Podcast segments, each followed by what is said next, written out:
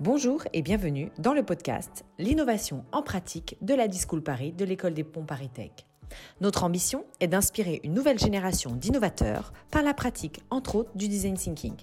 Nous sommes ravis de vous accueillir dans cette deuxième saison dans laquelle nous aborderons les bonnes pratiques autour de l'innovation, du design ou encore de l'entrepreneuriat, que ce soit avec des invités ou dans le nouveau format de mini-contenu. Bonne écoute Bonjour, c'est Caroline de la Discool Paris. Je suis en compagnie de Martin Beignet, cofondateur de l'entreprise Olis. Bonjour Martin. Bonjour Caroline. Alors nous, on se connaît parce que tu es un ancien alumni euh, du programme ME310. Donc, et je, j'aimerais un petit peu que tu te présentes, si tu peux, auprès de nos auditeurs. Carrément, sans souci. Du coup, moi, c'est Martin, j'ai 25 ans, bientôt 26. Et il y a peut-être une dizaine d'années, je me suis dit que je voulais orienter ma carrière pour essayer d'avoir de l'impact sur la société. Et au début, c'était vraiment l'environnement. J'ai commencé à me dire, ok, je vais faire veto. Je suis rentré en prépa euh, BCPST. Et puis, euh, au fur et à mesure de la prépa, je me suis dit, bah, en fait, euh, les animaux, c'est cool. Effectivement, il faut en prendre soin. Mais aussi des gens. Et, ces gens-là, bah, j'aimerais bien contribuer à ce qu'ils aillent mieux. Donc finalement, j'étais pris à veto, mais je me suis dit que je n'allais pas y aller tout de suite. j'étais pris aussi à l'école normale supérieure de Paris-Saclay. C'est l'établissement que j'ai choisi en me disant ça va me permettre d'apprendre beaucoup de choses dans la recherche, notamment sur des thématiques liées à la biologie. Et puis ensuite, je pourrais rebondir et faire un double cursus. Alors au début, c'était censé être veto. Et puis je me suis dit, bon, bah veto, c'est quand même beaucoup trop les animaux. Et c'est comme ça que je me suis retrouvé à intégrer les, ponts et chaussées, dans le but de me dire, euh, bah, j'avais fait euh, un master en, en écologie, j'avais étudié euh, les espèces, les écosystèmes, euh, les systèmes euh, mondiaux euh, avec tout ce qui est échange de carbone, de flux de matière, etc. Et là, je voulais voir plutôt l'aspect bah, social et économique. Et j'ai eu la chance d'intégrer le département ville, environnement, transport des ponts et chaussées. Et ce qui était super intéressant, c'est que la ville, ça concentre vraiment tous ces enjeux-là dans un seul lieu. C'est extrêmement dense et du coup, toutes les problématiques se retrouvent presque affûtées. Et les étudier dans ce contexte-là, ça permet en fait d'apprendre beaucoup sur tout ce qu'on pourrait faire en dehors de la ville. Donc j'ai passé un an dans ce département-là. Et puis après, j'avais fait euh, bah, six ans d'études à, ce stade. Et j'avais envie de commencer à faire du concret. J'avais l'impression d'avoir euh, acquis beaucoup de, connaissances, beaucoup de compétences. Et j'avais envie de les mettre en œuvre et de comprendre comment monter un projet. Et c'est comme ça que je me suis retrouvé au programme ME310 de la D-School où le but c'était de monter un projet avec des gens que je ne connaissais pas sur une thématique euh, dont j'avais a priori jamais entendu et euh, tout ça au contact des gens, au contact des utilisateurs pour euh, bah, proposer des choses qui, font, qui les font avancer dans leur, dans leur métier ou, ou dans leur quotidien. Est-ce que tu peux un petit peu nous parler du projet du coup que tu as mené durant ce programme ME310 Ouais. Bah, du coup, un, projet qui a été un peu surprenant pour moi, euh, surtout quand le sujet a été annoncé, parce que je, voulais avoir des projets à impact euh, sur les gens, sur la société, sur l'environnement. Et là, c'est tombé, ok, vous allez bosser euh, un an sur les pare-brises. Alors bon, au début, ça ne fait pas rêver dit comme ça, mais en fait, c'était génial parce que c'était l'occasion déjà de, de découvrir un secteur que je pense je n'aurais jamais connu autrement dans ma vie. Euh, je sais maintenant changer un pare-brise. Je ne sais pas si ça me servira, mais en tout cas, j'ai acquis cette compétence au cours du ME310. Mais au-delà de cette compétence, et peut-être de manière beaucoup plus importante, j'ai appris à aller au contact des gens, à aller sur le terrain, à faire avec eux, à faire à leur place pour vraiment comprendre, vivre vraiment toutes les étapes de chaque, euh, de chaque problème qu'ils pourraient avoir et de ensuite synthétiser tout ça. Et, et c'est pas un travail qu'on fait tout seul, on était en, équipe avec euh, Colombe et Cézanne, une, ingénieure et, une designer et d'échanger des points de vue, euh, d'échanger bah, des, approches aussi qui sont parfois contrastées et parfois conflictuelles, mais bon, c'est aussi ça le, fait de, mener un projet d'équipe. Et ça nous a permis, avec bah, tous ces échanges très riches, je crois qu'on a parlé avec près d'une centaine de, techniciens, de conducteurs, euh, de vitriers, de chargés un peu au niveau euh, de notre partenaire industriel, des gens qui étaient haut placés, qui avaient la vision marché à long terme, etc. Et on, on fil en aiguille, on a exploré beaucoup de pistes et on a finalement sélectionné une qui maintenant a été reprise par le, groupe et euh, dont on espère qu'elle bah, sera mise en place, implémentée. C'est génial.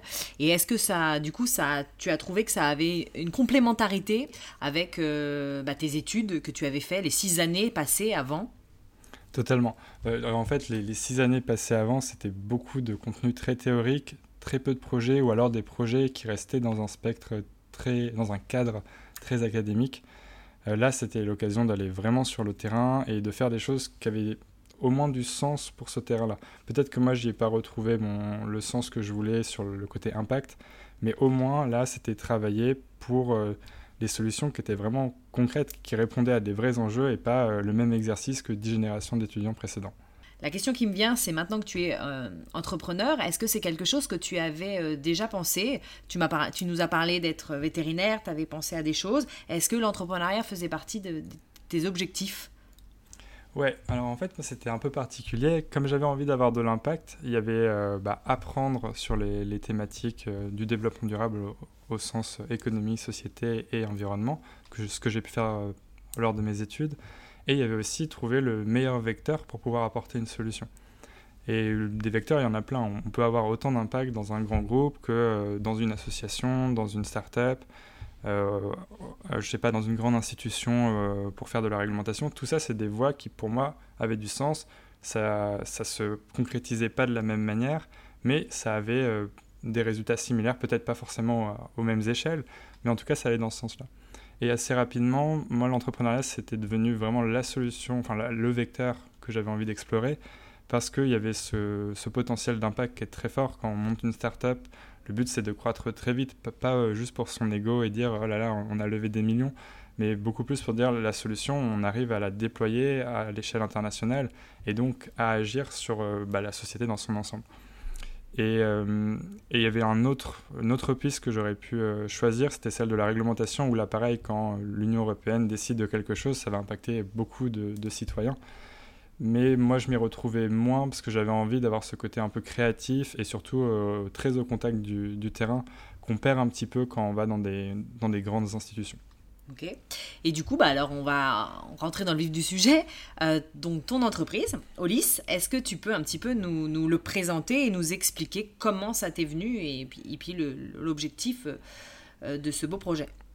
Ouais.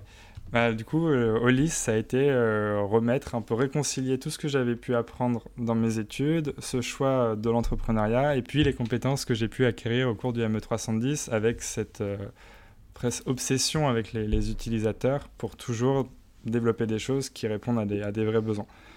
Euh, donc ce qu'on fait avec euh, on est trois cofondateurs euh, chez Olis, trois ingénieurs à l'origine, ce qui nous permet d'avoir un socle très solide en sciences environnementales. Mais ensuite, on a tous les trois choisi des, chemins de, vie un peu différents. moi, c'était vers le, design avec le, le programme E310, Paul plutôt l'intelligence artificielle, et puis Julien l'aspect euh, économie circulaire, réglementation. Euh, donc c'est finalement on est assez, on est même très complémentaires sur ce point-là. Et ce qu'on cherche à faire, c'est démocratiser l'analyse de cycle de vie. Alors dit comme ça, c'est peut-être très barbare. L'analyse de cycle de vie, c'est une méthodologie d'évaluation qui consiste à parcourir toute la chaîne logistique d'un produit, depuis l'extraction des matières premières jusqu'à euh, l'élimination du produit. Donc si on prend un t-shirt, ça va être on fait pousser le coton, on va ensuite le tisser, on va faire du tissu. Ce tissu, on va, le, on va faire un, vêtement avec, puis ce vêtement, on va l'utiliser. On va le laver, il va y avoir des cycles machines, ça consomme de l'eau, ça consomme de l'électricité. Et puis à la fin, dans le meilleur des cas, il va être euh, réemployé. Dans le pire des cas, euh, bah, il va être jeté, il va être brûlé. Chaque processus dans l'analyse de cycle de vie, on va quantifier l'ensemble des impacts socio-environnementaux qui sont reliés. Donc il y a le carbone, évidemment, mais il y a aussi la consommation d'eau, euh, l'émission de polluants dans les écosystèmes, les aspects sociaux aussi, est-ce qu'il y a des gens qui ont travaillé, est-ce qu'il y a des enfants qui ont travaillé? C'est plein de considérations qui permettent ensuite de scorer le produit et de dire, bon bah voilà, on est à tel niveau, euh, c'est un score qui est quantifié, c'est pas un label. Et c'est ça qui est très important. Un label, ça dit oui-non. Et puis encore, ça dit oui-non à une question que nous, consommateurs, on comprend pas trop. Là, ça donne un score. Et ce score-là, nous, on est capable de comparer. On sait qu'un score élevé, bah, il y a plus d'impact et un score plus bas, il y en a moins, et donc on pourra choisir entre plusieurs produits. Et hum, cette méthodologie-là, en fait, elle est très vieille, elle a une quarantaine d'années, mais on en a entendu très peu parler parce que les études, bah, vu qu'il faut euh, cartographier toutes euh, les étapes de production, d'utilisation et d'élimination, que pour chacune d'entre elles, il faut collecter euh, un nombre gigantesque de données, c'est des études qui coûtent très très cher. Quand c'est fait par des experts, ça peut monter jusqu'à 100 000 euros pour un seul produit et ça peut prendre jusqu'à un an. Et euh, bah, évidemment, ça, c'est pas, euh, pas quelque chose qui est abordable pour, euh, pour des PME et puis même pour des grandes entreprises. Si elles doivent faire ça pour chacune dans leur référence, c'est pas du tout envisageable. Donc nous, en discutant, et ça c'est, là où le design thinking est, arrivé et, nous a énormément aidé, on a échangé avec une centaine de, marques, d'acteurs, d'institutions depuis, euh, depuis octobre dernier quand on a commencé le projet. Et on s'est rendu compte qu'en fait 80% du temps que les experts consacraient à une étude, c'était de la collecte et de la gestion de données. Or, ça, c'est vraiment des tâches qui, avec les, algorithmes qui existent aujourd'hui et, même la numérisation de nos pratiques de, travail, c'est quelque chose qu'on peut complètement automatiser et donc gagner un temps qui est phénoménal avec à la fois une baisse euh, du temps, donc des coûts pour, euh, pour les entreprises, mais aussi un aspect temps réel qui fait qu'au lieu d'être sur un mode d'évaluation ponctuelle où euh, bon, bah, on a fait euh, notre produit, on, regarde, on se dit, bon, bah, voilà, il, est bien, ou au contraire, bah, dommage, il n'est pas très bon et on fera mieux la prochaine fois. Là, on a les résultats suffisamment vite pour qu'à chaque étape, on puisse dire, OK, euh, là, on veut choisir entre du coton ou du lin, qu'est-ce qui est mieux? Bah, Tout de suite, on peut modéliser les deux et on choisit sur la base des impacts socio-environnementaux, sur la base du prix aussi, parce que les, les entreprises ne vont pas vendre à perte. Et ça devient un outil d'éco-conception qui leur permet de piloter leur transition durable avec des produits qui vont du coup être plus responsables. Concrètement, euh, cette plateforme, elle s'adresse à qui? Elle s'adresse aux marques. Euh, on a un fonctionnement par abonnement, donc c'est un accès annuel qui euh, permet du coup d'avoir la licence pour les données et puis tous les outils algorithmiques qu'on a développés pour à la fois analyser mais aussi optimiser les, chaînes logistiques ou en tout cas la, la manière de produire les biens de l'entreprise. Et peut-être plus particulièrement pour le moment, on s'adresse au marché du textile, qui est euh, le marché le plus concerné par les attentes consommateurs, par les aspects euh, réglementaires avec des obligations euh, françaises qui arrivent début 2023 et qui aussi bah, a la plus grande base de données, donc c'est le, sujet où c'est le plus facile d'avancer avec des données fiables. Tu t'es appuyé, comme tu l'as expliqué, sur euh, de nombreuses recherches ethnographiques auprès d'entreprises, de, grands groupes, euh, qui t'ont révélé un, vrai besoin. Oui, exactement. En fait, le, besoin, on l'a ressenti très vite auprès des entreprises, avec toutes ces nuances, parce que selon la, typologie de l'entreprise, s'ils sont engagés, s'ils sont plus ou moins grands, qu'ils ont du budget, ça s'exprimait pas tout à fait de la même manière, mais il y avait vraiment un enjeu sur... Euh, il faut pouvoir quantifier et il faut pouvoir le faire à un prix abordable. Ce qui est amusant, c'est qu'en discutant avec des experts, le besoin, on l'a aussi ressenti sur euh, la collecte des données. En fait, c'est cet aspect-là qui, qui, plombe les entreprises, ça plombe aussi les experts. Eux, ils n'ont pas envie de passer leur journée à chercher la donnée et à la rentrer dans un tableur. Euh, ils ont beaucoup plus envie de proposer des améliorations, de réfléchir à des nouveaux modèles d'affaires qui permettent bah, de valoriser leur expertise et pas d'être juste un peu les larbins des logiciels.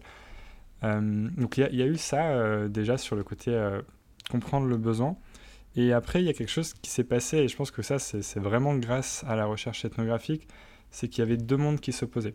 En fait, nous, en, voulant démocratiser la CV, on voulait la rendre accessible à des novices, donc faire en sorte que des gens qui n'ont jamais été formés puissent euh, réaliser leurs propres études, et ça voulait dire un peu bah, comprendre ce qu'ils faisaient, mais surtout qu'on arrive à les guider.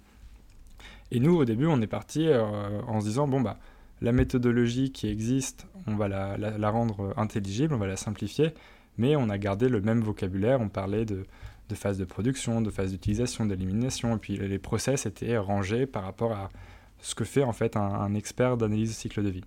Sauf qu'en discutant avec des, marques, on s'est rendu compte qu'elles, elles n'étaient pas du tout dans le même univers. Euh, elles, elles parlaient beaucoup plus de euh, à quel moment on a fait le sourcing, à quel moment on a trouvé les fournisseurs pour faire la conception, à quel moment on a mis en vente, par quel prestataire et c'était pas le même vocabulaire, ce qui fait que potentiellement il aurait fallu leur faire faire la même chose, mais comme on n'avait pas le vocabulaire adapté aux marques, euh, c'était un outil qu'elles comprenaient pas du tout. Et en, grâce au design thinking, on s'est rendu compte de, ça et on a pu commencer à repenser la méthodologie, pas en, la simplifiant, pas en la modifiant, mais simplement en la faisant parler avec les mots de nos futurs utilisateurs. Justement, j'allais te demander, euh, donc vous avez, pour développer votre outil, vous avez sûrement, du coup, itéré de nombreuses fois. Alors on a itéré de nombreuses fois, pas autant qu'on aurait voulu, en tout cas pas autant que euh, la méthode du design thinking le demande, ça c'est sûr. Par, par, manque en fait d'utilisateurs. Vu qu'on travaille avec des entreprises, c'est assez dur de toujours trouver bah, les personnes qui ont du temps à consacrer. On, en a quand même pas mal. On a fait au moins une vingtaine de tests. Mais, mais voilà, on a toujours envie d'en faire plus de toute façon.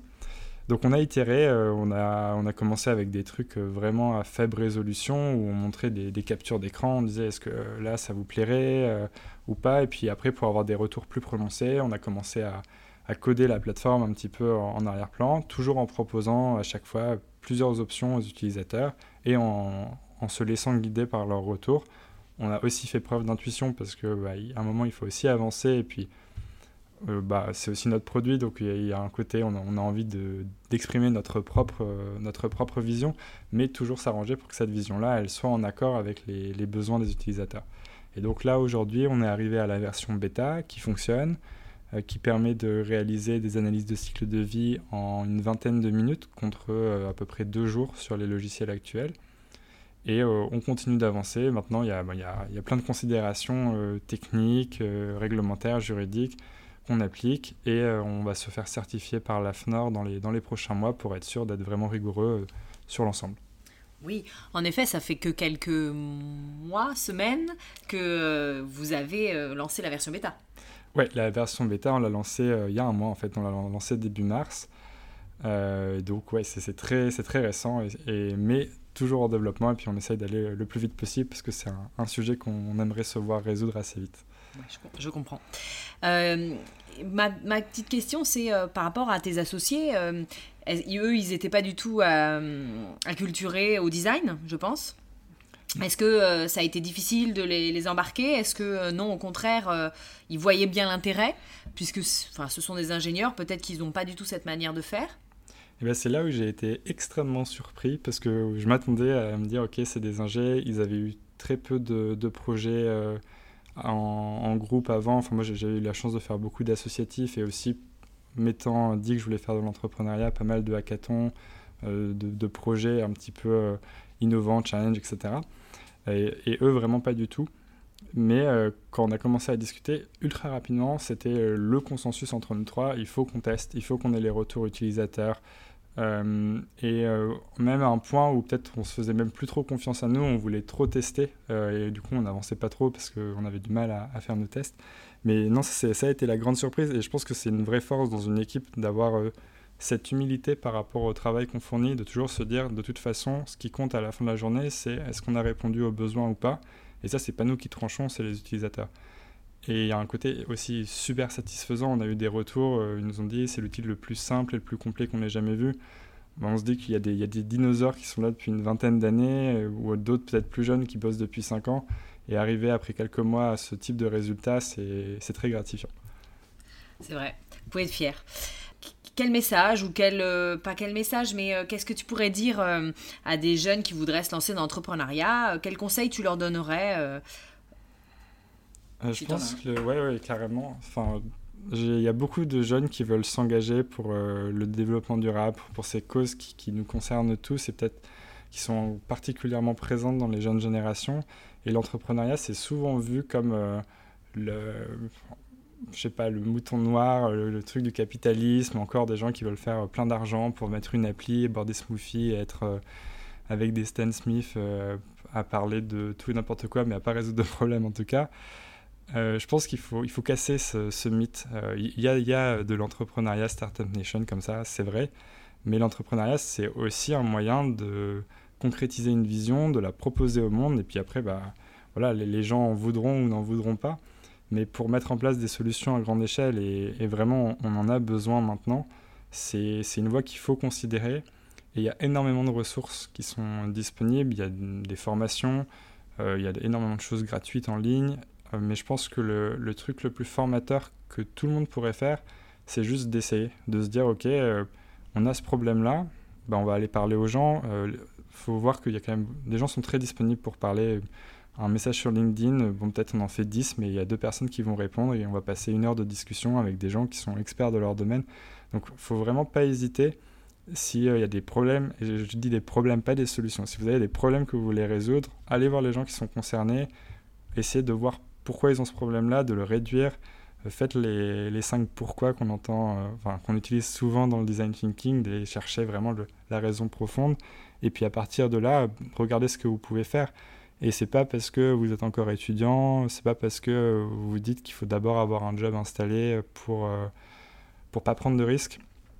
La réalité, c'est qu'aujourd'hui, entreprendre, c'est un choix. Il y, a des contraintes, c'est du travail, il y a du stress, mais c'est pas non plus. Euh, surtout quand, quand, vous êtes jeune diplômé ou en phase d'être diplômé d'une école, d'une université, vous n'êtes pas en train de mettre votre carrière en péril. Au contraire, vous allez apprendre beaucoup de choses et c'est très valorisant derrière, même si ça marche pas. Donc vraiment, essayez, je pense que c'est le message que j'aimerais vous faire passer. Euh, essayez d'entreprendre et par contre, si vous n'en avez pas envie, bah, le faites pas parce que c'est pas non plus pour tout le monde et donc vous forcez pas. Et d'ailleurs, quand vous voulez essayer, faites-le au moins à deux. Euh, entreprendre tout seul, c'est très dur et en plus, c'est la porte ouverte à rester enfermé dans son idée, dans son univers et du coup, euh, à pas avancer tout court. Super, bah merci beaucoup. La dernière euh, question, aurais-tu euh, une ressource, euh, voilà, un livre, un article ou quelque chose à partager auprès des auditeurs? Ouais, il y a. Hum, alors, déjà, vu, ce que je viens de dire sur l'entrepreneuriat, dans les ressources en ligne, il y a des super chaînes qui parlent de, de, plein de startups, de plein de méthodes. donc, il y a Slidebean en anglais qui est pas mal pour voir un peu qu'est-ce qui a conduit une boîte à fonctionner ou pas. Il y a tout ce qu'avait fait euh, The Family avec euh, coup d'état. Il y a beaucoup de, de coups d'état avec un K, tout un K-O-U-D-E-T-A-T. J'espère que le lien sera euh, dans la description du podcast. et puis après, à titre peut-être plus personnel, mais ça c'est une lecture que je vous conseille, ça s'appelle Travels, comme les voyages de Michael Crichton. C'est un auteur américain qui n'est pas très connu de nom, pourtant c'est en fait le scénariste de Jurassic Park et du film Westworld, donc avant qu'il soit adapté en, série. Et c'est un livre qui raconte un peu sa transition depuis. Euh, c'était quelqu'un qui a fait des études de médecine très scientifiques et qui ensuite a basculé sur. Euh, il avait envie de raconter des histoires, il avait envie de s'intéresser au monde et il y a plein de réflexions qui sont, en tout cas que moi j'ai trouvé très intéressantes. Donc je vous le recommande. Voilà. Bah super, merci beaucoup. Eh bien, merci pour le temps que tu as partagé avec nous, c'était très intéressant. Et puis on se tient au courant de l'évolution de, de, votre, de votre entreprise. Merci Caro. Au revoir. À bientôt. Merci beaucoup de nous avoir écoutés. J'espère que ce podcast vous a plu. N'hésitez pas à le partager si c'est le cas. À très vite pour un prochain épisode.